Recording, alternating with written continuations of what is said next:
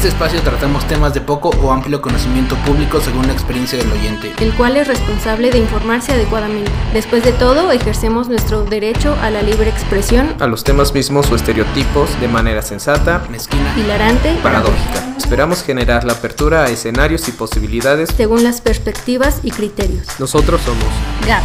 Charles. Esto es Inappropriate opinion.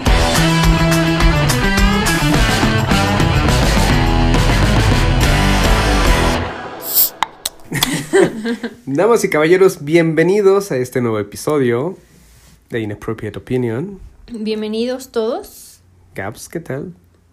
¿Estuviste desconectada el día de ayer? Antier. Ah, ah, caray, ¿cómo que desconectado? Nos desconectaron a todos. Ah, ya entiendo. Sí, sí, sí. Eh, fue forzoso. No, no es algo que queríamos y tuvimos que trabajar. Pues no nos quedó de otra. No, no teníamos socio ni modo a trabajar. Seis Aunque horas. realmente todo mundo buscó el ocio, ¿no? O sea, yo regresé un poquito a Twitter. y así, buscabas la manera. Con la caída de las plataformas de Facebook, que es Instagram y What- WhatsApp, WhatsApp. Que son que pertenecen a Facebook, pues todo eso se vino abajo y el apocalipsis. ya, ya se veía venir el apocalipsis. Sí, fue algo que nos tomó por sorpresa, pero, pero estuvieron buenos los memes. Esos no importante. faltaron. Las risas no faltaron. Fueron que seis horas, ¿no? Es lo que dicen, como seis Sí. horas. Pues estuvo bien. Estuvo como te ocupaste en otras cosas. ¿Te gustaría que pasara diario? No diario, pero no es tu- una vez al mes, no, no está mal. Sí, No estaría mal. Y ya que se pierdan unos cuantos millones de dólares ahí en esas seis horas. Total. Total, ya tienen mucho. Sí, pero pues así está. Y que de hecho ya, esto ya no era nuevo. De hecho, cuando también vinieron los problemas por confidencialidad, por privacidad, ves que estaban tratando las alternativas eh, en información como Telegram o Signal. Ujú, Sí. Y cosa que fue Que hubo una actualización de privacidad, ¿no? Y por eso empezaron a salir otras alternativas. Bueno, ya estaban, pero empezaron a tener más usuarios. Sí. Y, y es lo que volvió a pasar. O sea, igual Telegram incrementó sus usuarios con esta caída de WhatsApp, pero increíblemente muchas personas siguen realmente sin usarlo, ¿no? O sea, más, más se dieron al caos que pues haber tenido otro modo de, de comunicarse. Sí. Pues es que sí está un poco complicado porque la mayoría de los usuarios pues está en WhatsApp. Pero pues si puedes utilizar tu mismo, no sé, tu misma cuenta o número, puedes linkearte a, a otro tipo de, de red de comunicaciones. Que no todo debe ser en, en WhatsApp, ¿no? O sea, Sí. de hecho hay canales en Telegram, o sea, el mismo Telegram no es solamente mensajería, es un canal, tienes canales de comunicación ahí. Entonces puedes tener, tal vez no como usuarios, digo, no, no como, como contactos, pero sí como seguidores en tu canal de Telegram y de ahí, desde ahí puedes mandar información a los que te siguen. Así como un tipo status de WhatsApp. No tan así, es más como un pequeño canal, un pequeñito canal. Que incluso ahí no, no hay como que este rollo de, de bajarte el contenido o de, Que desaparezca. ajá, que desaparezca porque estás en incumplimiento a lo mejor con las leyes de, de YouTube, que luego hacen eso. Entonces Telegram no. Telegram tienes la posibilidad de tú seguir con tu contenido sin que te lo den de baja. Ok. Lo cual es como todo, pros y contras, pero bueno. Pues sí. Bueno, para ustedes, amigos, no lo saben, pero Charles y yo nos hablamos por Signal y pues es a la única persona que le hablo única. por ahí. Entonces, si tengo una notificación en Signal, sé que es Charles. No hay de otra. Sí, eso es que todo lo que manejamos aquí es de contenido privado, ultra clasificado, entonces Sí. protección, protección de datos. Espero que no nos hackeen ya que dije esto.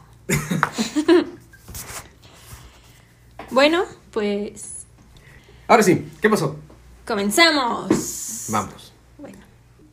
Charles, ¿has visto el documental de Bansky? ¿Cuál es ese? Es un artista de Nueva York que hace dibujos con stencil. Stencil son estas como plaquitas, como miquitas que tienen figuras y nada más eh, ya tienen las figuras predeterminadas para que les pongas el aerosol y ya se ponen. El documental no lo he visto. Ok, pero sí has visto como Sí. este tipo de, Sí ubico al, de arte. Ah, ok, al artista. al artista.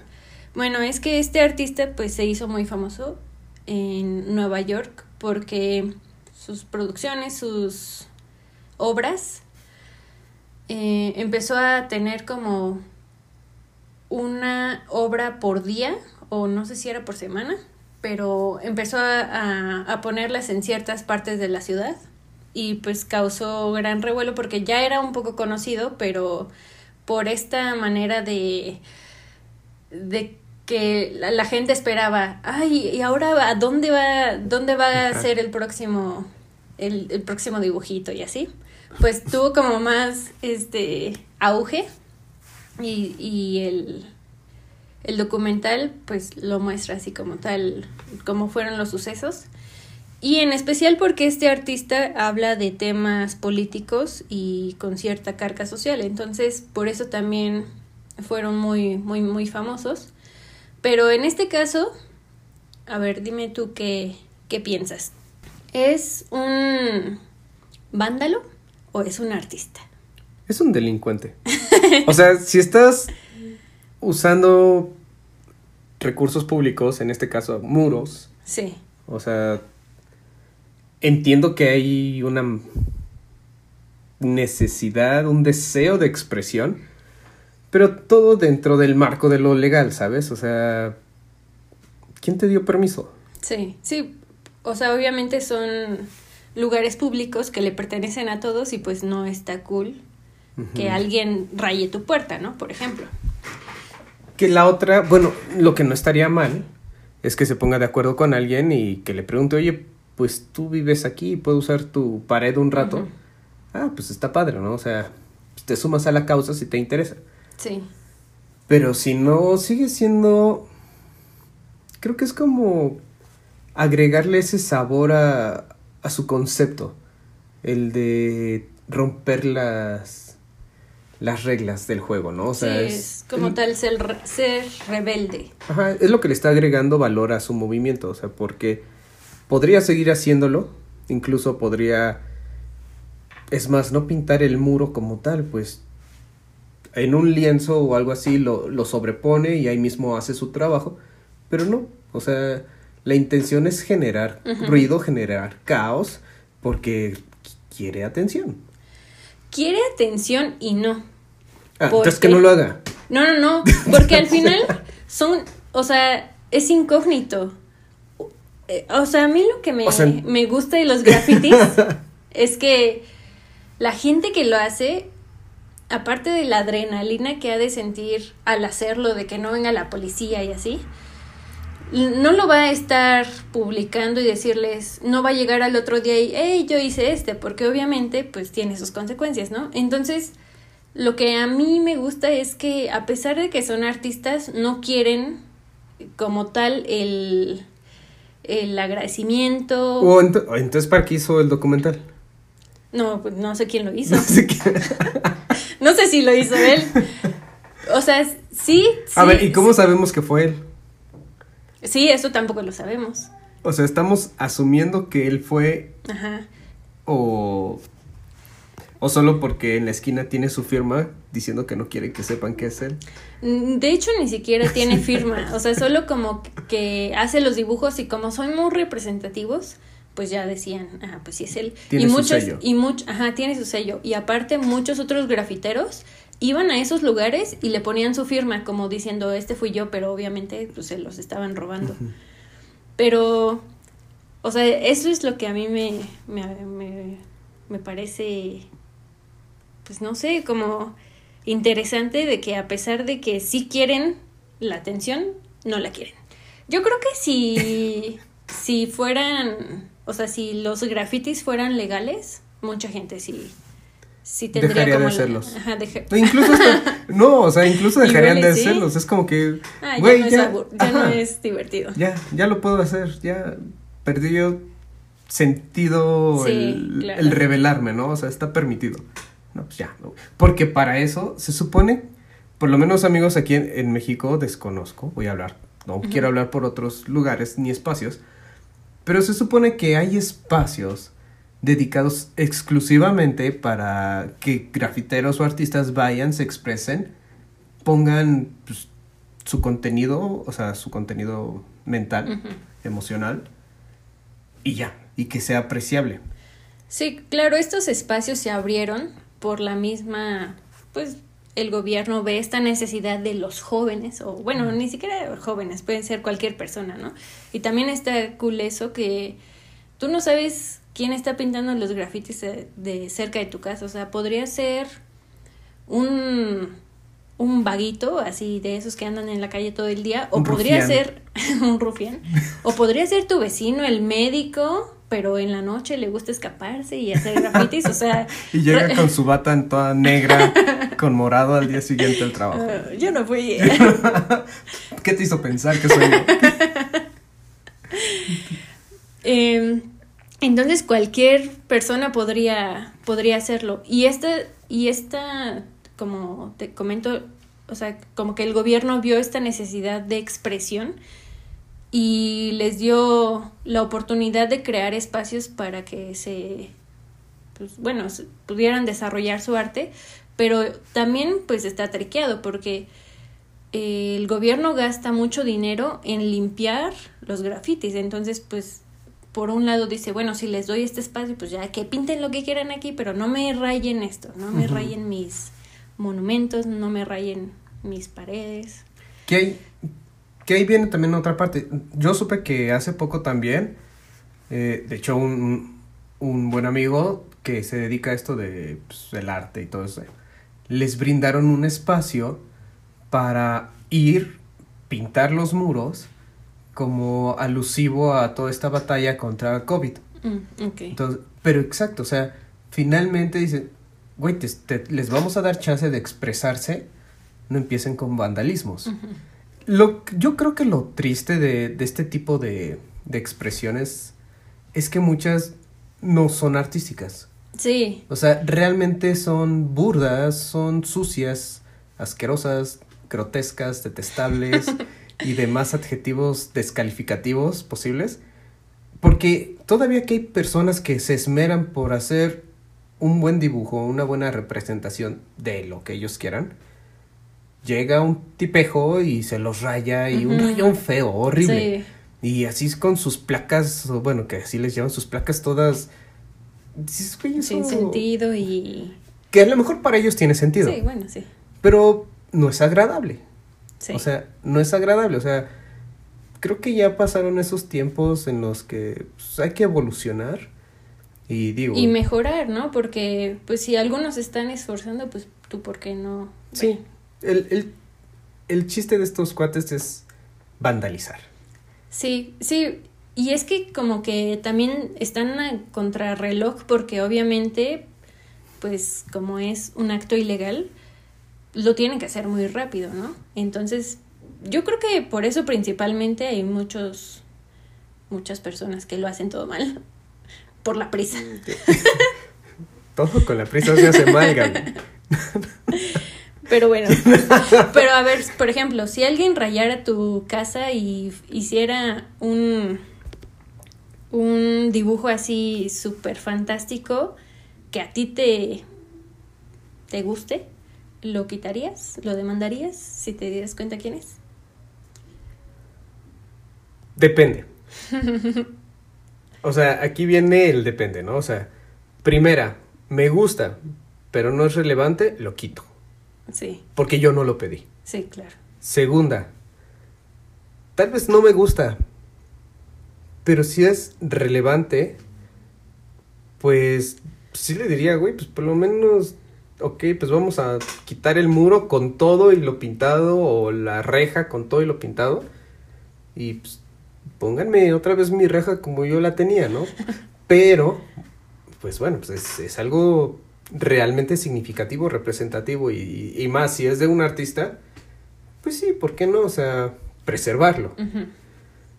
Pero ya cuando es, o sea, ni te lo pedí y está horrible, olvídalo, o sea, Está horrible. está, está horrible. Sí, em, pues sí, es que existe como esa delgada línea entre la creatividad y la criminalidad, ¿no?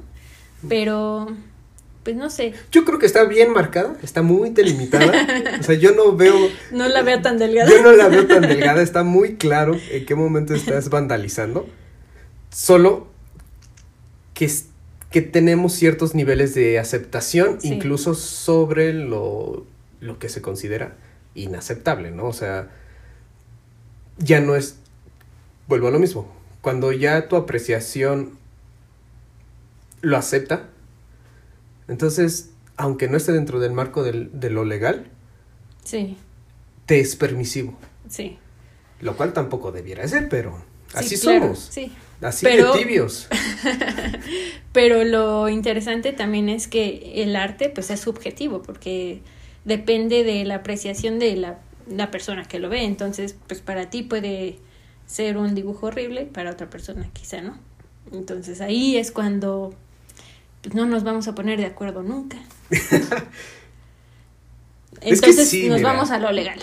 Pues, ajá, o sea, si nos vamos estrictamente a lo legal, no, no estaba permitido. Pues muy bonito lo que tú quieras, pero no estaba permitido. O sea, simplemente por eso. O sea, Está muy bonito. Hay que dejarlo. no. Esto se va.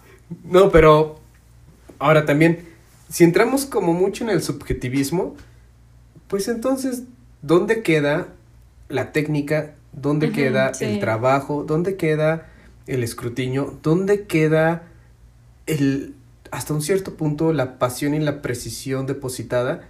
Digo, porque si todo es subjetivo, todo es válido. Pues sí.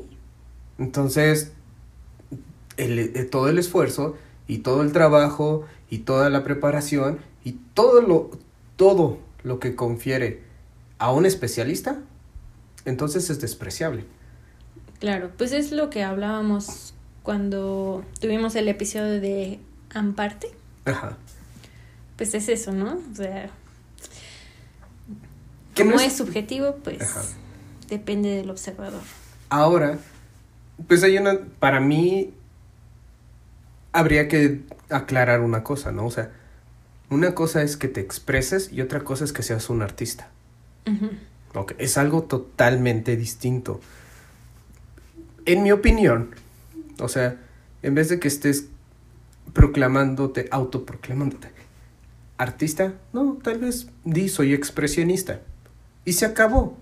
Reconoces que sí. no reconoces que no tienes los fundamentos artísticos, que no tienes la capacidad realmente artística, pero estás ejerciendo tu expresión y ya.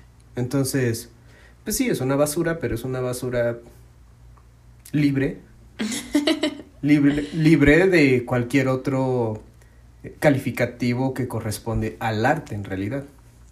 Pero- Mm, sí. O sea, bueno, yo, Sí, yo sí, lo veo sí, así, sí. ¿no? O sea, pues di que eres expresionista y ya.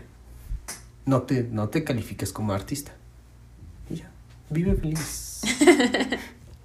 De vándalo. Vándalo expresionista. Pues sí, desgraciadamente, pues no tenemos como tantos espacios públicos para esta expresión y pues por eso suceden. Y también por lo mismo que decíamos, por la misma adrenalina de estas personas que les, les encanta ser rebeldes, ¿no? Pero,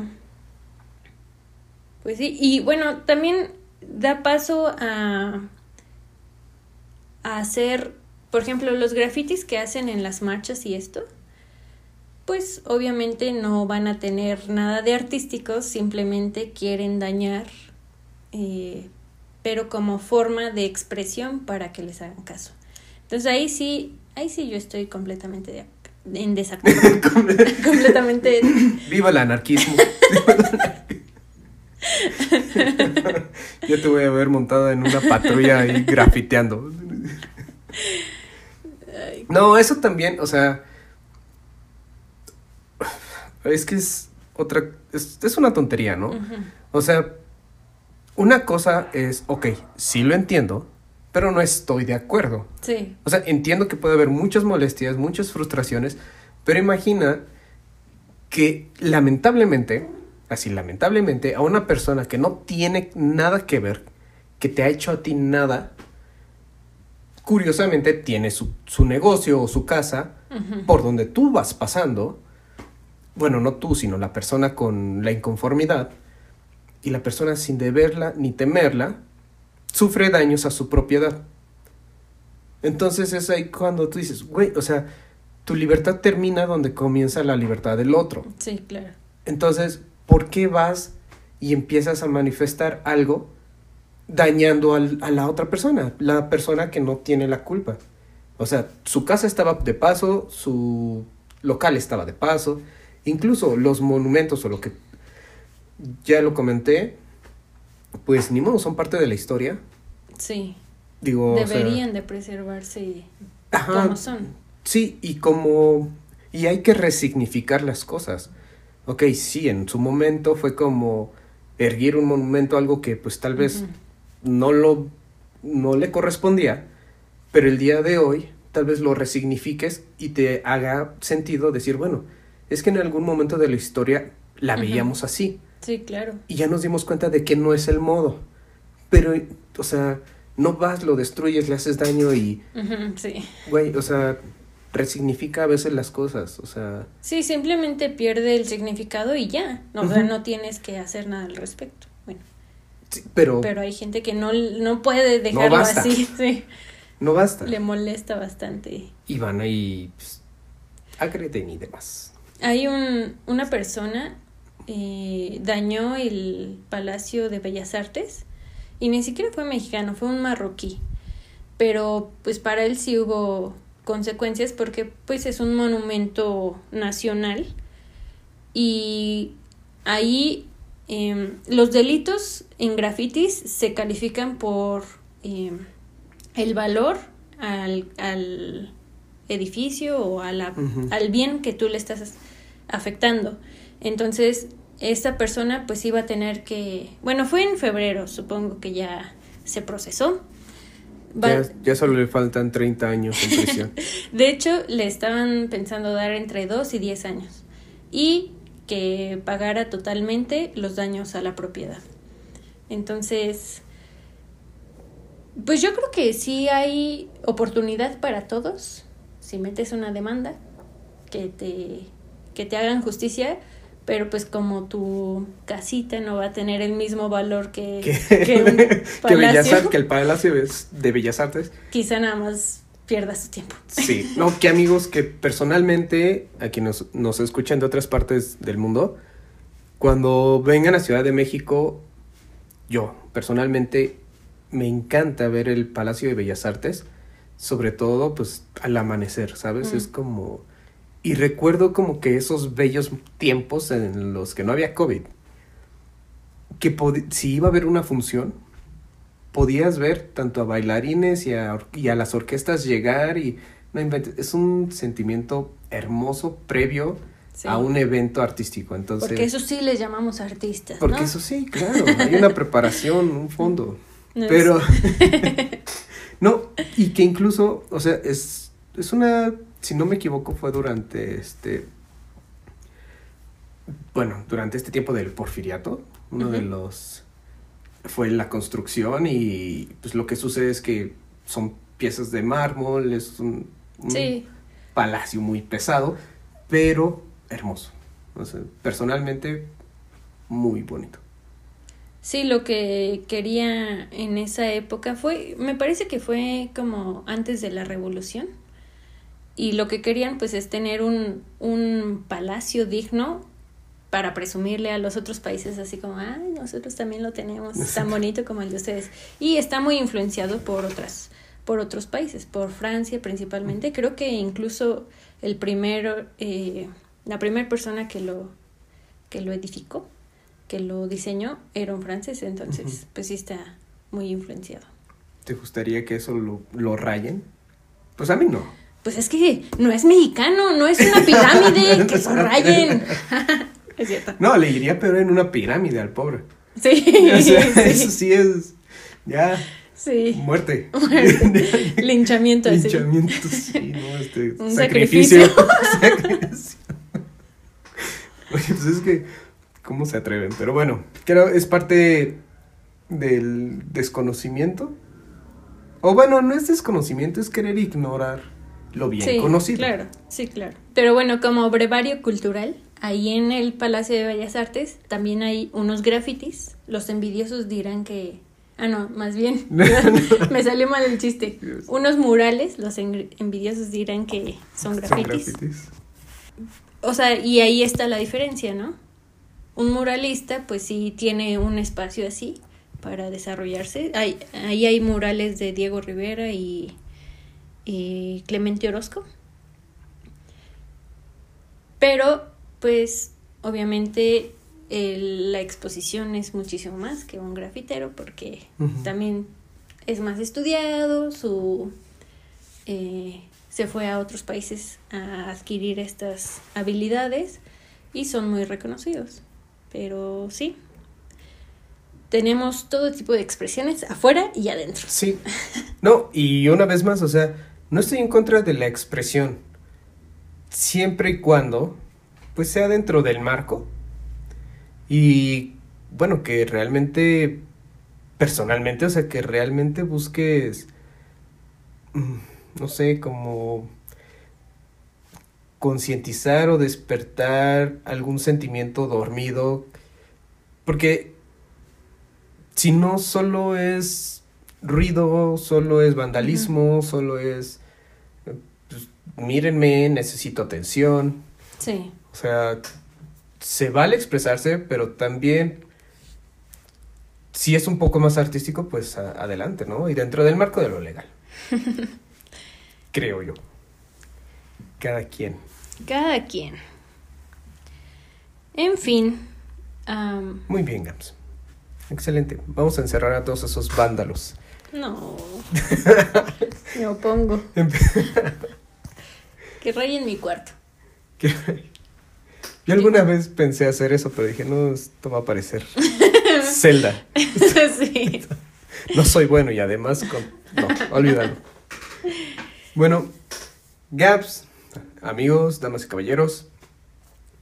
Hemos, bueno, hemos visto mucho recientemente este tipo de moda curvy, Mm, ¿no? O sea, bueno, me quedé justo pensando en eso el, el otro día también, que te ponen ya modelos que no precisan ser esbeltos. sí. Es que justamente creo que hubo una campaña para tratar de evitar eso, ¿no? Porque, pues, obviamente las redes sociales y eso te hace sentir mal por tu cuerpo y hay mucha mucha gente que, que si quiere alcanzar a, a ser muy, muy, muy delgado para, no sé, para ser modelo.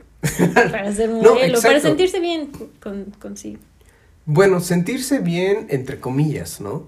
Porque estás marcándote un ideal, o sea, sí, sí, sí. estás idealizando algo, Sí. o sea, y cuando comienzas a idealizar, rayar en la fantasía y ponerlo como una meta, ok, sí te pones a trabajar en eso, pero igual no sabes hasta qué punto puedes estarte dañando en realidad. Más que, que haciéndote un bien, te estás perjudicando. Ok. Y bueno, me quedé pensando en esto, ¿no? O sea, pues, ok, sí, está padre. Está padre como que toda esta onda curvy. Porque somos chicos curvis. No nos, eh, hay algunas personas que no nos conocen, pero delgados, delgados no somos. Así, no. o sea, ni muy, ni tan. o sea, aunque lo imaginen, no, tampoco. Estamos en, en esa delgada línea. Ahí sí hay una Ahí sí delgada hay una delgada línea en el que sí somos y no somos porque están imaginando. Entonces, bueno, pero también te pones a, bueno, me- yo me puse a pensar en, por el otro lado, ¿no? O sea, sí está padre como que pues toda esta onda curvy y que ya pones, o sea, ya no ocultas la ropa curvy. O sea, ya no, ya no la ocultas, ya es como que dices, bueno, hay super size, big, mega size y todas esas sizes. Pero, bueno, simplemente para datos, o sea, ya somos muchísimas personas obesas, ¿no? Bueno, Sí. me sumo a la causa, ¿no? Ten- entiendo el sentir. del- Porque, que mira, por ejemplo, la OCDE, en población de adultos, nada más te voy a dar el top 3 Ok. de las poblaciones más obesas, ¿no? Para empezar, Estados Unidos, con el 38.2% de su población adulta con problemas de obesidad. No me sorprende. no te va a sorprender tampoco México. Tenemos el segundo lugar a nivel mundial con adultos obesos, bueno, con, obesidad, con un 32.4%. Seis Es- puntos porcentuales abajito. Nada, o sea, eso sí, el primer lugar en infantil, Mm, el primer lugar en Mm, obesidad sí, infantil. ¿Ok? Con un 16.8%. Y el tercer lugar, nada más como para irnos cortos, es Nueva Zelanda con el 30.7%. Órale. pensarás, pues es un porcentaje realmente elevado. O sea, un tercio de la población de estos países, o poco más de eso, son obesos. Sí. Entonces, ¿realmente estás pensando ayudar a las personas a aceptarse como son?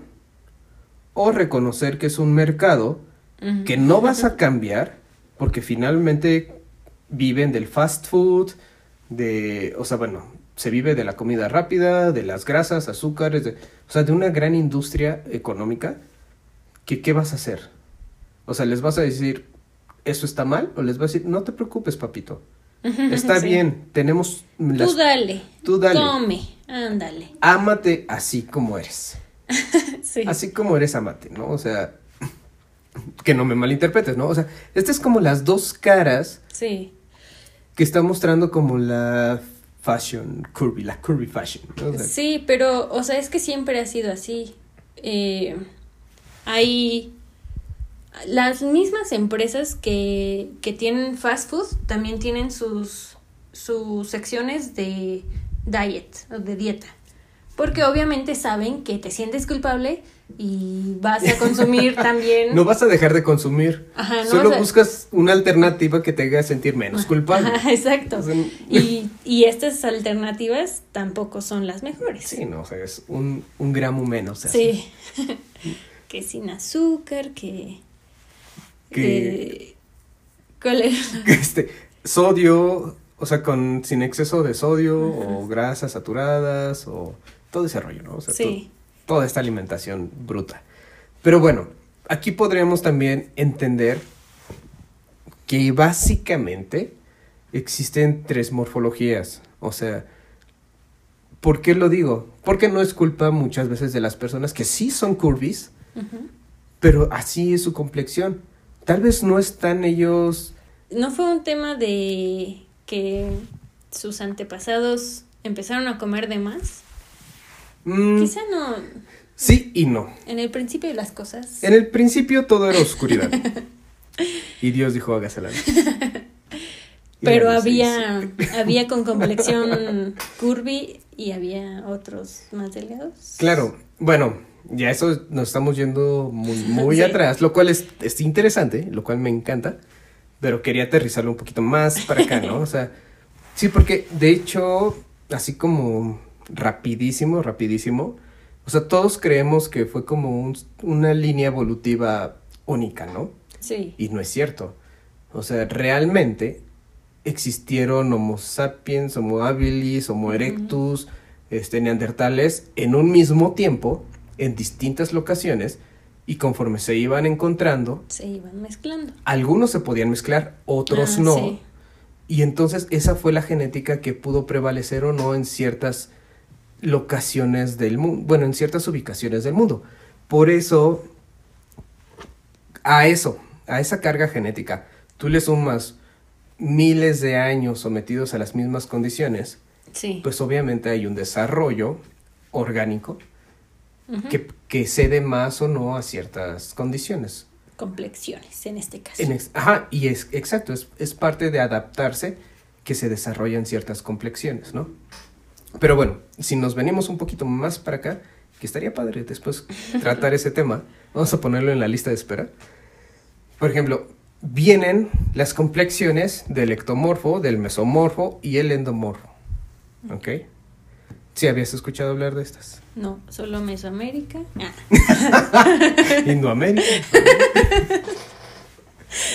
Muy bien, ok, no tiene que ver con geografía, pero... ok, mira, para, para explicarme, estas tres complexiones básicas juegan un papel importante en cómo metabolizas, en qué tipo de energía es la que puedes tener más, este, bueno, de la que puedes hacer más uso. Y cómo te vas a ir desarrollando orgánicamente, ¿no? Por ejemplo, en el ectomorfo, pues son las personas que nosotros vemos como las personas espigadas, las caucásicas, las delgadas. Entonces, es, ese tipo de, de personas son como las que nos pintaron por, bueno, no por mucho tiempo, sino en los últimos años, como los modelos, pues, el top, ¿no? O sea, lo Sí. bonito. Así, delgados, con poca masa muscular en realidad, con poca, este, pocas grasas que puedan este, retener, pero es una condición orgánica, ¿no? si nos- Brazos alargados, piernas alargadas, cuello alargado. Y- O simplemente, aunque no sean muy alargados, pero son, aunque sean pequeños, pero son reducidos en complexión. Son delgadísimos. Entonces, eso es lo, como lo que vivimos los últimos años. Pero si nos vamos tiempo atrás, ustedes podrán recordar o haber visto modelos pues que estaban como un poquito más normales, entre comillas, como más población media, que es como entre ni, ni gorda ni flaca, o sea, como Peso ideal. peso medio, o sea, peso medio como pues, está robustito, tiene de dónde agarrar. o sea, pues, eso, eso sería como más el, el tipo mesomorfo. Ok. O sea, en el que sí estás como entre un punto medio, en el que puedes, a lo mejor, se te es fácil ganar músculo, te es fácil, este, pues poder tener desa- este, movimientos un poquito más hábiles, con más fuerza o fuerza intermedia Sí. pero también a- acumular ciertas grasas. Y después viene el endomorfo, que son las personas que tienen un metabolismo más lento y que pueden almacenar todavía más grasas. Y es, es extraño porque por su fibrosidad, pues muchas veces eh, es- eh, ahí se acumulan, o sea, como acumulan mucha grasita y son lentos en metabolismo Sí. o incluso pueden tener mucho músculo. Mucho músculo que no precisa que sea fuerza, pero puede ser mu- mucha masa muscular de complexiones robustas. A ver, para ejemplos, vámonos rápido con los Avengers. Bueno, vámonos con estos personajes de, del, del cine, de, de Marvel. O sea, podemos poner como un ectomorfo a Loki, al, al a este actor Tom Hiddleston, ¿cómo se llama? Bueno, Tom Sí. Loki. Hiddleston, Creo que algo todos así. lo, lo ubicamos como Loki. A Loki. Él es el tipo ectomorfo, o sea, es una persona súper delgada. Sí. delgada, caucásica, que no se ve enferma. Simplemente es una complexión muy delgada. Sí. Entonces, por ejemplo, él lo tenemos en esa, en esa categoría, ¿no? En el mesomorfo, que es como una complexión un poco más cuadrada, puedes tener ahí a este Scarlett Johansson, a Black Widow. Que tú dices, bueno, o sea, no está ni robusta ni frondosa, pero tampoco está como muy delgada, o sea, como está balanceada. Proporcional. Está- sí, está proporcionada. Está- Hubieran visto la cara de Charlie. o sea, tú la ves y dices, pues sí, o sea, e- ese es el tipo de, de complexión eh, mesomorfa, ¿no? O sea, Sí. está como en el punto medio. Yo iba a decir Thor. Por ejemplo, él también, nada más que por su tipo de trabajo y de dieta, puede tonificar un volumen más amplio Sí. Que a lo mejor como lo podría hacer... Bueno, ahorita, ahorita vuelvo a eso. Este, tenemos el endomorfo, que sería este Chris Pratt, que es Star Lord. Ah, ok. ¿Él es el endomorfo? Él es el endomorfo, o sea, estuvo como con mucha dieta, con mucho trabajo, con mucho acondicionamiento y logró pues. reducir, pero el- en el momento en el que él se descuide de, de toda esa demanda de actividad, su complexión va a volver a, este, pues, a robustecerse. robusto, Sí. Ajá. ¿Por qué? Porque esa es su fisionomía. O sea, aquí a lo que tú comentabas de, por ejemplo, Thor. A lo mejor él entra en el mesomorfo, pero acondicionado. Ujú. Y en el ectomorfo, que estamos hablando que son así los súper delgaditos, tú recordarás a este Adam Levine cuando empezó en Maroon 5, Sí. que estaba escuálido, estaba así flaquísimo. Ah, por ejemplo, a él, que le viene ven- bien el volumen, se sigue viendo tonificado, un poquito robusto, Pero, pero, delgado. pero delgado. Ajá.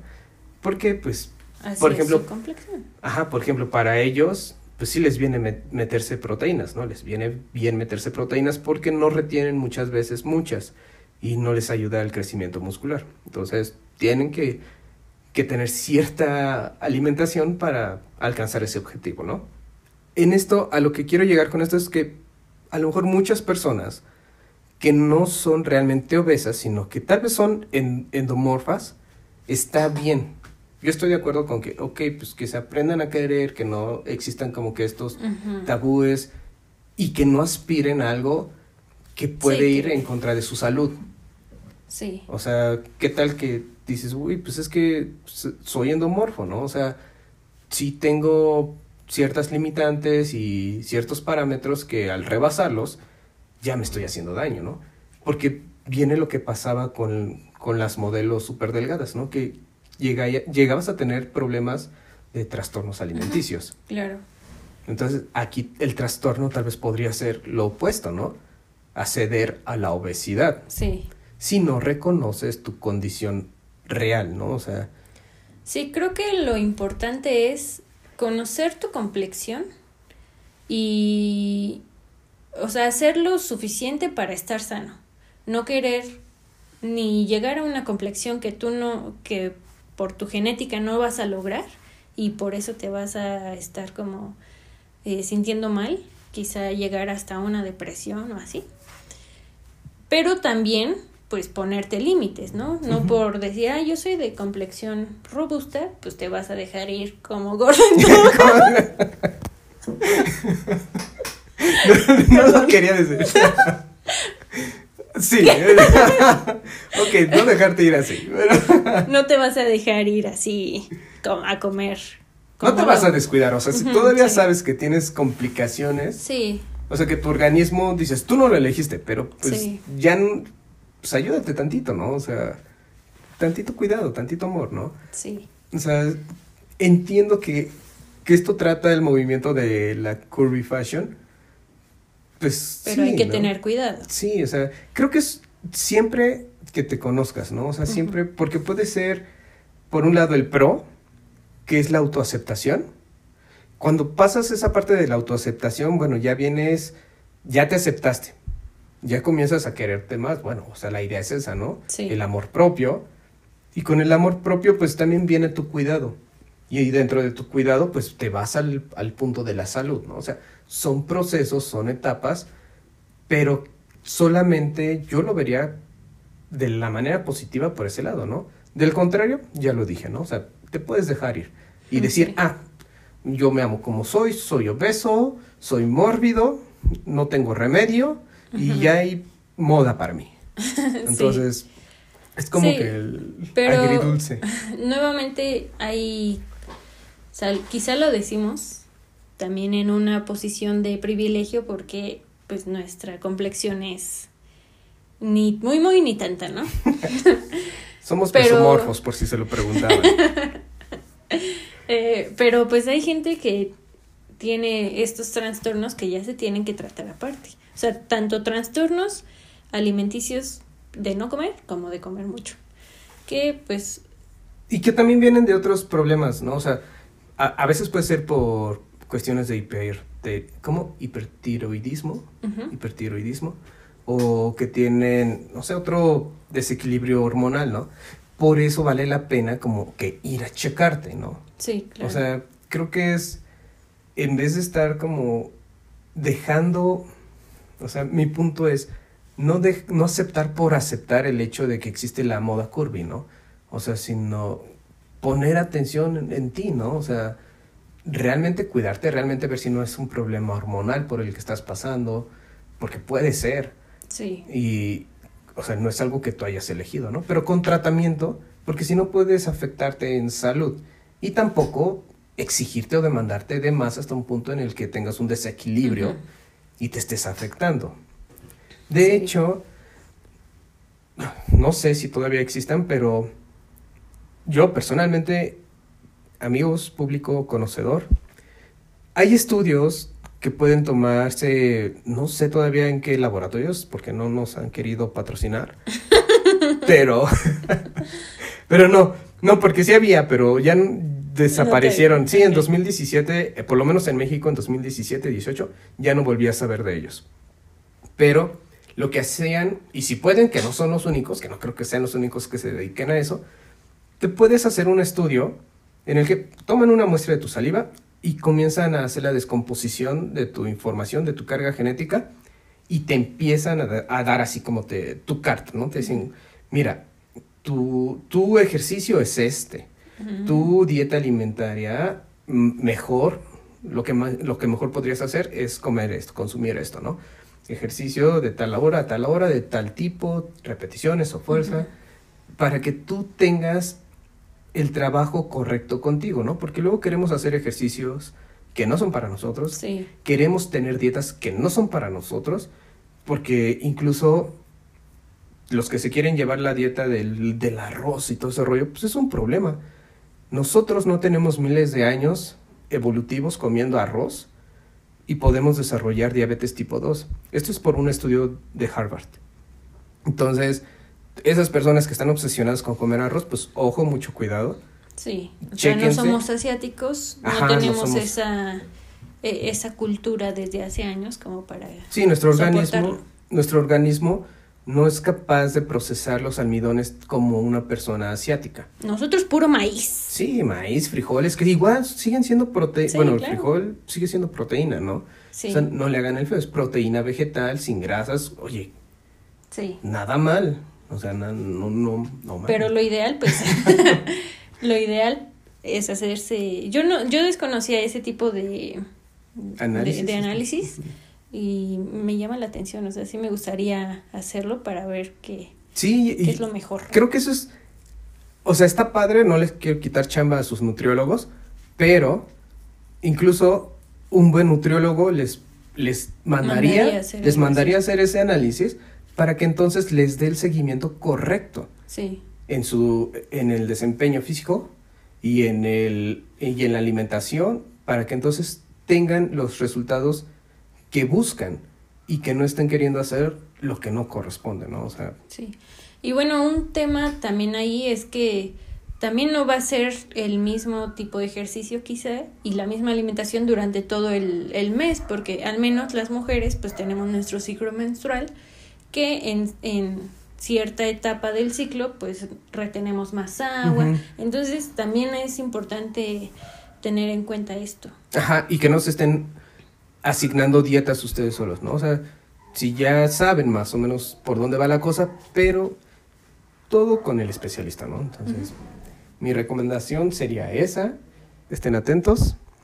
Se vienen sorpresas, cambio de estructura, bueno, no estructura, vamos a seguir estando Charles y yo, pero sí, sorpresas. Se viene, se viene algo bonito. Ustedes estén atentos, redes sociales, a los nuevos capítulos y ya verán qué es lo que viene. Y no olviden dar like, follow, Compartir compartir. lo que quieran, Ok, comentarnos. también. Pero está bien. Gracias amigos. Ahí nos estamos escuchando. Que tengan Gracias. excelentes días, tardes y noches. Nos vemos. Chao. Bye.